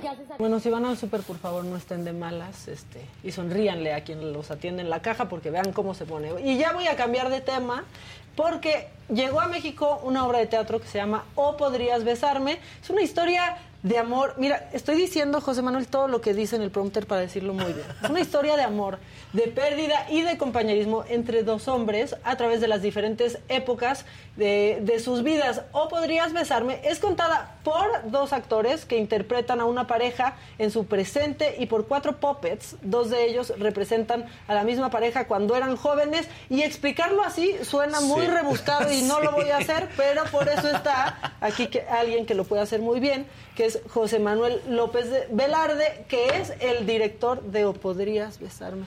Qué Así es. gusto, José Manuel. ¿Verdad? Sí. Nunca había estado aquí contigo, Maca. Oye, qué gusto Tanto verte, que estamos en la vida aquí. y ahora... Oigan, vida. ¿saben que pensé que no se iban a ver mis calcetines? Y sí Y se sí ven. se ven, Pero no, está muy bien, es que miren. aquí se ven porque Está Miren, padre. sí, sí. Adela y yo siempre queremos que se nos vean los zapatos Pues que sí, traemos, oye, pues porque sí. uno le invierte, Pues uno le. O sea, sí. muy bonitos tus calcetines Gracias, gracias. y todo, y muy bonito podrías besarme porque ya la vi. Sí, Maca Cuéntale fue al estreno, este, yo, yo, la lloradera y... Y, y salí a querer hacer mi testamento. sí, ya nos buscó alguien para patrocinarla en ese, con este tipo Pues de... es que sí. ¿En serio? Sí, ayer. Yo no sé si sea muy, muy fuerte, pero bueno, sí. Como están diciendo, este, o podrías besarme, es una historia de una pareja de dos hombres. eh, y voy a tratar de, de- de que no sea tan complicado como sonó. Exacto. eh, que están viendo su pasado y su futuro, están como a la mitad de su relación estos dos seres humanos que se llaman A y B, interpretados por Antón Araiza y por Constantino Morán. Oye, dime una cosa. A y Dime. B es porque es un guiño al ejercicio teatral de, de- de ensayar, de tú eres A, yo soy B, y es como los actores van avanzando, o nada más fue circunstancial? No, pues ¿no? así les pusieron, no Ah, sé. sí. De hecho, en realidad, esta, esta obra de teatro está basada en la vida de quien, quien, quien la diseñó, digamos, o quien la desarrolló en, en- en la puesta original en Londres, eh, que además son, son la cabeza de una compañía de puppets que se llama Handspring, Handspring Puppet Company, que son los que hicieron War Horse, no sé si saben de esa obra Sí. de teatro, y ahora Life of Pi. Eh, Y entonces ellos que son los fundadores de esta, de esta compañía eh, sudafricana en la que hacen puppets, son los protagonistas y es la historia, digamos, la parte del pasado de su historia eh, de, de amor de dos hombres en los 70s que se conocen eh, y que se tienen que aventar a, a- a darse el primer beso, a, a decirse te amo en una sociedad en la que Sí, pues no- era no diferente al día de ahorita. hoy. No, exacto. Y luego proyectan su futuro a, a- a la última semana en la que, en la que están juntos porque uno de ellos eh, se está, está a punto de morir y está perdiendo la memoria y entonces están tratando de recordar justamente ese pasado en el que, en el que estuvieron juntos y se conocieron. Y esto es en un futuro, es en el 2030 y tantos. Eh, y también hay como este contraste entre el momento en el que ellos se conocieron y el momento en que, en que van a morir, bueno, en que uno de ellos va a morir. Y entonces es, es muy interesante porque los puppets jóvenes y los puppets viejos, digamos, son están tallados además a, ahora sí que a imagen y semejanza de los actores de cuando eran jóvenes, ahí nos basamos en fotos y como nos imaginamos que serían viejos en las circunstancias de los personajes. Eh, y es el, el- el lenguaje del puppet es, pues es un lenguaje súper interesante porque pueden enfrentarse ellos a su, a su pasado, a su futuro. Los puppets pueden volar, pueden nadar, pueden hacer muchísimas cosas que... Los puppets nadan. Y Nadan. es- sí, Nada. es, es increíble. El trabajo de los puppets, o sea, de lo que hicieron con ellos, es increíble. Pero cómo se mueven y cómo los operan los actores en escena es impresionante. Sí, Pero porque estás más tiempo en el... Iba a contestar Perdón, apenas, perdón. José. Pero pero es, que, vas. es que me quedé pensando, ¿estás más tiempo en el presente, en el pasado o en el futuro? ¿O es una combinación? En realidad es una combinación, se van mezclando porque además tiene que ver con el esfuerzo por recordar de este personaje y entonces de pronto se mezcla con, con sueños suyos, con, con- con, eh, el pasado, de pronto están en, los, en los tiempos revueltos, digamos, porque así está su, su cabeza, digamos, no es como, como lineal. Y algo que quería comentar de lo que dijo Maca es que, para que se imaginen, eh, puppets, como que de pronto puede pensar uno que son mopeds, que Sí, son no los que son así. Q. No es, no No. Avenue Q, es que esos son mopeds. Este, puppets, estos puppets en, en particular son de maderas, el, el esqueleto se les ve de madera, tiene una piel como de media que, se, que es translúcida y además son casi de un tamaño humano, miden como unos 60, una cosa así. Y son de manipulación directa. Ah, ya. Lo cual quiere decir que la mano del puppet es operada por la mano del, del, del popetero, digamos, mueve la mano, mueve la cabeza tocándolo. Y entonces un puppet normalmente es animado por tres personas que mueven los pies, las Sí. manos, la cabeza. Y bueno, sí es, sí es un reto porque, porque normalmente a un actor le dices, pues aquí tomas la taza, ¿no? Y acá tomar la taza es la mano, primero tiene que voltear a ver la taza, o sea, tienes que despedazar como cada acción. Este, es muy interesante, eh, a mí, a mí me ha encantado el proceso. Estos puppets están diseñados por una compañía de Guadalajara que se llama Luna Morena, eh, eh, comandada por Miguel Ángel Gutiérrez. Y, además hicieron todo un viaje porque la cabeza fue modelada en Montreal y luego se trajeron el cuerpo para acá y, y- y es, es, es una cosa muy interesante, es, es un lenguaje que para mí es nuevo y que creo que es, es fascinante, ¿no? Y es este, te, te mueve cosas de forma diferente que las que te mueve solamente un actor de carne y hueso. Sí, a mí, a mí la verdad es que así fue. Pero también quitarle un poco, o sea, sí es la historia de dos hombres en una relación, pero es la historia en realidad de una pareja, ¿no? Porque de pronto es, pero, ah, o sea, esto es una obra gay, ¿no? Porque así, ahí se queda. Es la historia de una pareja que lleva junta mucho tiempo y todo lo que tienen que pasar. Sí, yo siempre he pensado, o sea, siempre que, porque la verdad es que prácticamente en todas las obras de teatro que yo he hecho hay personajes eh, como a- ahora eh, alguien este, me dijo que es la, la- la mafia del alfabeto, LGBTIQ. Sí eres, ¿eh? Sí eres, sí Sí, eres. sí, sí. Este, eh, pero bueno, siempre he tenido esos personajes y me parece que eso no hace a una obra una obra gay. Digamos Exacto, que entonces claro. todas las demás obras serán obras straight. Y en realidad me parece a una que obra una obra heterosexual. heterosexual y una telenovela heterosexual y Que están en todos lados. están en todos lados. están en están- todos es que la lados. ¿Qué verdad es un hacer? libertinaje, Maca, yo no sé. Sí. No sé a dónde vamos a parar. Pero bueno, el asunto. Es que se copian entre, como hay muchos, todos a, a Sí, ser yo creo que se les está contagiando. Este, pero bueno, el asunto es que sí, es, es muy interesante y también era, es parte de lo que, que me, me atrajo a esta obra de teatro, el que creo que a los cinco minutos de veras se te olvida si son dos hombres Claro. y, y se vuelve una historia muy particular de ellos y lo que la hace muy universal. ¿no? Eh, creo que cualquiera se puede identificar en, en esta proyección del miedo que tenemos a envejecer, eh, eh, de pronto lo que nos hace no prever. ¿no? Estos, estos personajes están teniendo que en el último instante de su vida resolver asuntos pendientes, eh, como dijo Maca, como, como lo son firmar un testamento, como, lo Como son... buen mexicano, fíjate. Sí, Sí, también, miren, ahí pues está la- que la no. Ahí están, los, ahí están los puppets, miren qué bonitos son. Ese Son es, increíbles. ese es A joven. y así como ven las manos, son, son, son las manos de los humanos, son, son como las como los animan. eh, hacen unas, hacen unas imágenes tan, tan hermosas. Por ejemplo, la primera, primera es eh, B viejo llevando, A viejo llevando a B viejo en la silla de ruedas y son los seis popeteros eh, moviéndolos. Entonces ves una masa de seres humanos para mover a estos dos a estos dos este, puppets y se vuelve como una especie de pared humana de fondo, pero al mismo tiempo ves todas las manos juntas. Es, es muy, muy hermoso. La verdad es que para mí es, es, es un, un lenguaje. Miren, ahí se ve la malla. Este, y lo traslúcido, que de pronto con la luz se vuelve más traslúcido, de pronto con la luz de frente se vuelve más opaco. Son una belleza. Eso es- se hace muy impresionante porque parece el cuerpo humano. En, en escena parece el cuerpo humano, ¿no? Cuando está Ahí están, sí. en, la en la cama del hospital, por ejemplo, estás viendo a Sí. una persona muy mayor en el hospital. Es Y, y muy además realista. es muy interesante que estos puppets que son los que representan a los viejos, todo es un esfuerzo sobrehumano, digamos, ¿no? Pa- Para, ahí estoy yo ahí posando muy casualmente, como que nadie, como que no Como la que nadie cosa. te vio como que allá. nadie me vio cómo les acomodaba los Muy deditos. artístico, muy artístico. artístico. Pero bueno, el asunto es que eh, lo que pasa además con, con estos puppets viejos, miren, eso es más o menos lo que les decía de la, de la silla de ruedas. También está Conchi León. Conchi, ahí está. Es Conchi León, que es Conchi una- un tesoro nacional. Sí, es actriz y dramaturga. es muy Actriz y dramaturga yucateca para el mundo. Sí. Este, que de hecho, eh, su- uno de los. Ella hace todas las mujeres que están alrededor de estos personajes. Y una de ellas es precisamente una mujer yucateca en, en esta adaptación que hicimos a, a México. Ha sido un placer enorme trabajar con ella, con todo el elenco. Con todo el elenco. Pero lo que les decía además es que estos personajes viejos, de pronto, eh, hay, hay un momento en que están yendo del taxi a la cama, digamos. ajá. Y son todos estos eh, popeteros eh, llevándolo a la cama y ese esfuerzo sobrehumano de los popeteros de pronto se vuelve el esfuerzo del quien cuida a un, a un, a un viejo, ¿no? Y el, movi- Claro. y, el y, y la hazaña que es ir de la, de la silla a la cama.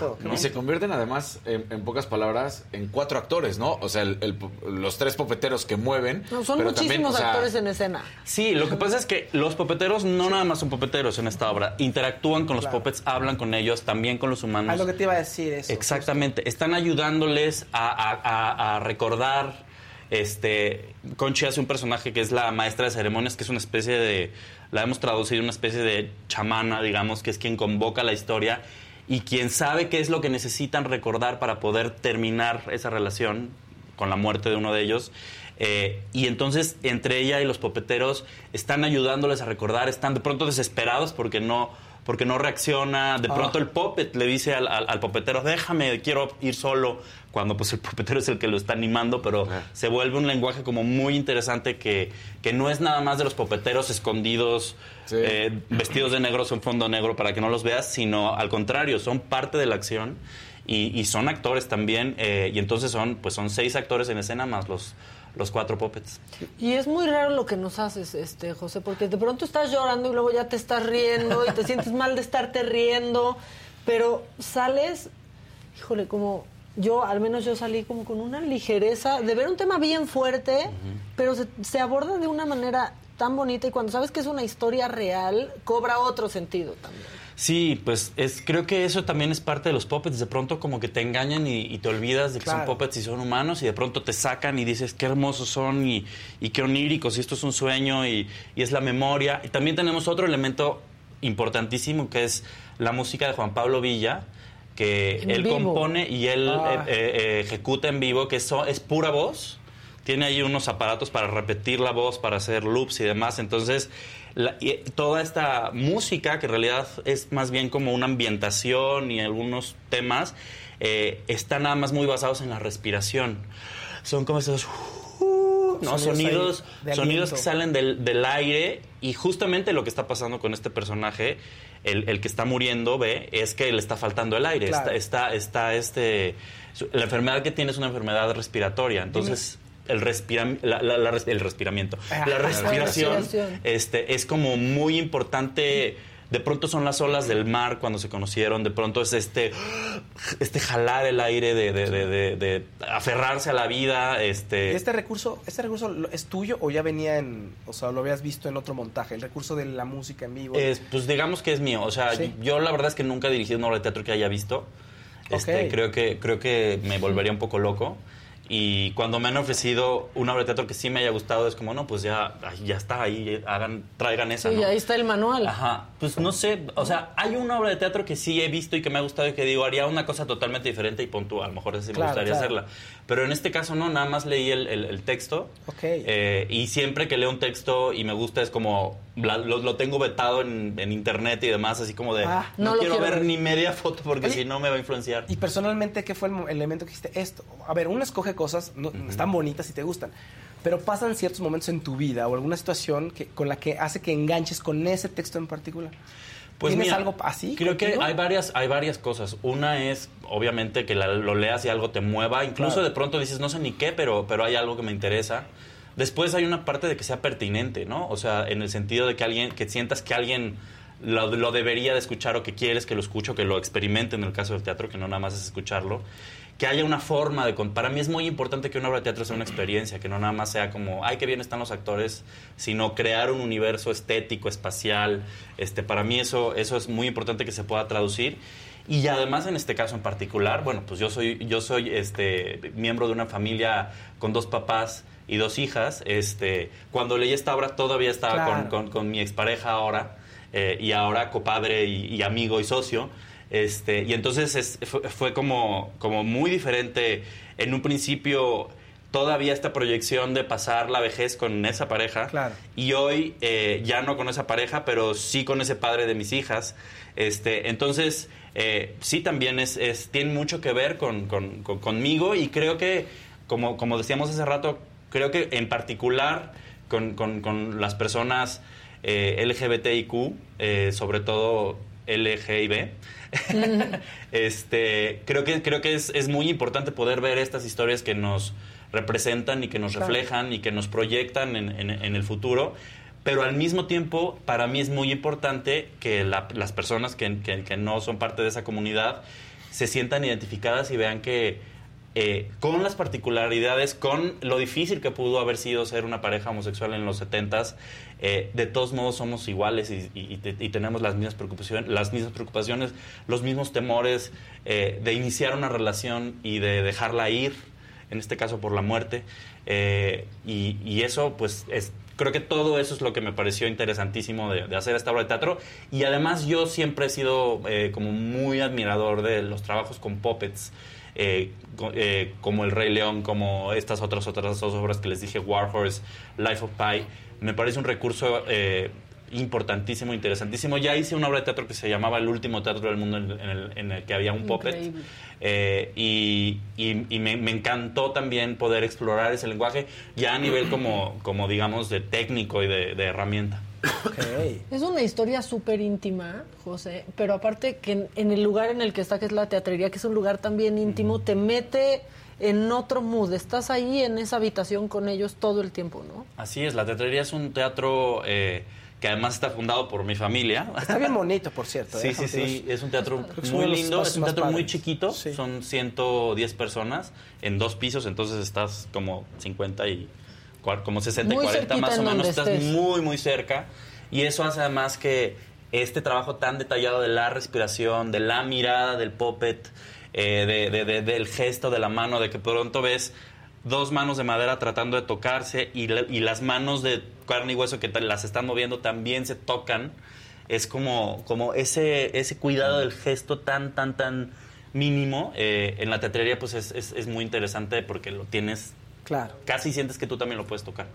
Está, la verdad es que está padre. Es un gran plan aparte porque la teatrería está en la colonia Roma, entonces... en el mero, así, Sí. centro de la colonia Roma. En el mero lugar donde está la gentrificación, ahí. Ahí. Este, pero pueden ir a comer y de ahí pasarse a la teatrería. Está desde los viernes la obra. Está viernes, sábado y domingo, viernes ocho y media, sábado 7 y domingo 6. Perfecto. Y es una muy corta temporada, ¿eh? Este, tuvimos ¿Cuántas un anfiteatro Ah. y, y, y, pues no, un, un elenco tan grandote no es tan fácil de sostener. No, claro. Eh, para un lugar tan Y Conchi chiquito. León cobra muchísimo. Conchi León. Es que ya Ay, es una Conchi. mercenaria. la No, Conchi. además es que Conchi es una estrella internacional. Es en serio, Eso sí ¿eh? es, eso sí es. O sea, Sí. Con- Conchi es una dramaturga que les digo, es una yucateca para el mundo que, que, que pone su. Joya su- nacional, sí, Sí, Su, su, su localidad la vuelve mundial y sus obras se han producido y se han traducido eh, y se han actuado en todo el mundo. Es, es, es, es una maravilla tenerla. Nos admirábamos mucho desde antes y por fin logramos trabajar juntos. Eh, pero pues sí, vayan pronto. te- este, le- nos quedan creo que dos semanas. eh, este, supongo que este, extenderemos, si así Seis funciones. Seis funciones, o sea que vuélenle. Ha estado lleno, eso ha sido maravilloso. Yo siempre que, que veo que en el teatro hay por lo menos dos personas, digo, alguien vino. Sí. Alguien agarró su coche, o sea, porque es un, es un esfuerzo. esfuerzo, gastó su Hoy, dinerito, hoy con ¿no? tanto, con tantas opciones que tenemos de streaming y de, y de, y de, y de diversión y de entretenimiento, así, de picar un botón, el que alguien eh, vaya, me parece un gesto enorme. Yo siempre me sorprendo, este, y, y ha estado lleno y la gente ha, ha- ha reaccionado muy bien. Y pues ahí, ahí los esperamos. Pues muy bien, pues ya, ya saben, en la teatrería, funciones que los viernes que es en la noche a las Viernes ocho y media. ocho y media, Sábado 7 y domingo 6. Pues ahí están las funciones y es buen plan, la Roma siempre es buen plan para vas, comes, te vas al teatro. Comes y te vas. Y Comes luego y te cenas. vas y luego cenas, ¿no? Y así. Ahí platicas con algunos gringos ahora. Ah, este, pides tu comida en inglés. pides tu comida en inglés. Pagas ya ves. dólares. Ya ves, este, una, este, una vez tomé el metro, no, el, el turibús, este, porque yo también vivo en la Roma y pasa por ahí, por mi casa y oía que decía, "Ah", y decía, ¿qué día?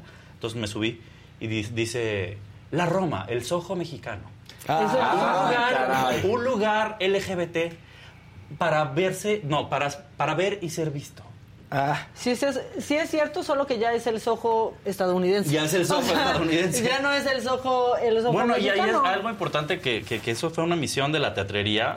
Todavía no estaba tan, tan, tan como está ahora la Roma, pero, pero un teatro no es nada más un, un negocio, digamos. De hecho, casi nunca es un negocio, pero un teatro es algo que, que- que genera tejido social. Eh, la teatrería tiene una, tiene una banca y tiene una, una banca que nosotros pusimos de metal y un aparador en el cual hacemos teatro de aparador para, la, Ah, para los transeúntes. Son obras cortitas que cualquiera que se siente ahí la- las puede ver y, y, pues es importante también apoyar que dentro de esa colonia eh, que además pues son obras de teatro en español no están dirigidas digamos al, al público extranjero aunque pues si quieren ir está muy bien pero pero el que el que haya un espacio que genere comunidad que genere Sí. cultura dentro de esa colonia eh, y me parece también como que importante vayan a la teatrería Sí, y que acepten pesos. Sobre todo que ace- se aceptan pesos. se aceptan ¿no? pesos. Los, los boletos están en la, en la página de, de la teatrería, lateatrería.com, este, y, y también ahí en la taquilla.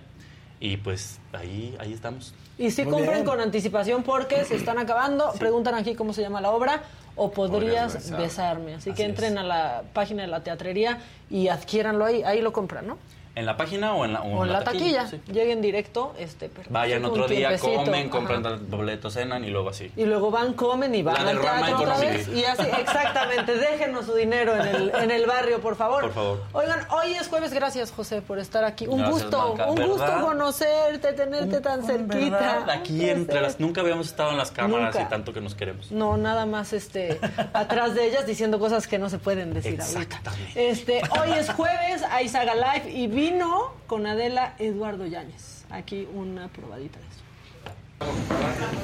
Ahora sí. Ahora sí, chinga. ¿Cómo gusto verte, siempre. Siempre. Igual. Me ¿Cómo te va? verte. A mí también, te extraño. sí, hemos andado. uf. Yo solo yo sé quién ha sido mi pareja y quién no ha sido mi pareja. ¿Y quién ha sido el más grande amor de tu vida? Murió tu mamá hace muy hace- poco, ¿verdad? Hace ¿Dos años? Dos años y medio más o Dos menos. años, Dos sí, años. claro, hablamos. Por enero, ¿no? Sí, ¿Fue qué? febrero, de hace dos Ah, años. bueno, sí, porque yo te hablé, yo te escribí. Sí, sí, sí. Sí, mi mamá ya. Ya, sí, es- tienes razón. Sí. Pero, ¿y cómo lo, cómo, cómo fue ese momento? Porque tú eres muy cercano a tu jefa. Fíjate que ¿El público te quiere o el Sí. público, pues ya también dice, No, se no. la pasa madreando y se la no, pasa bueno, hay peleando? uno que otro estúpido ahí en las redes sociales Ah, ok. que subes una foto de algo o promocionando tu trabajo y dicen, ah, cuidado, que ahí viene el de la cachetada.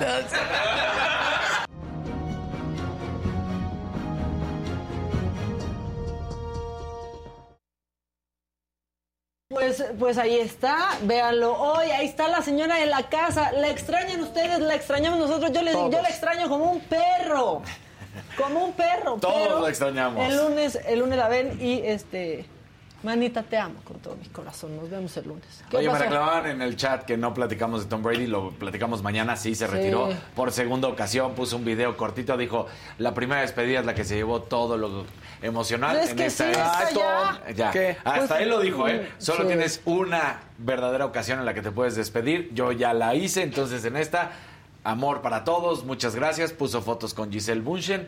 Entonces todos dijeron, no, ¿se acordó? Pues sí, sí se acordó. Claro. Pues no Sí. solamente de ella, de su familia, de sus papás, de, de ah, este, otros compañeros de trabajo. Entonces, bueno, pues Tom Brady se retira. Pues ahí está. Y hay una película nueva, va a haber una con Jane Fonda que es 80 for Brady.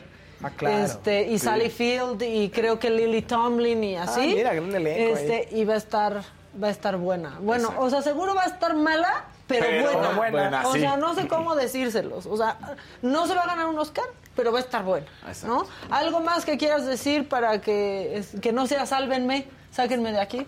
No, no, no.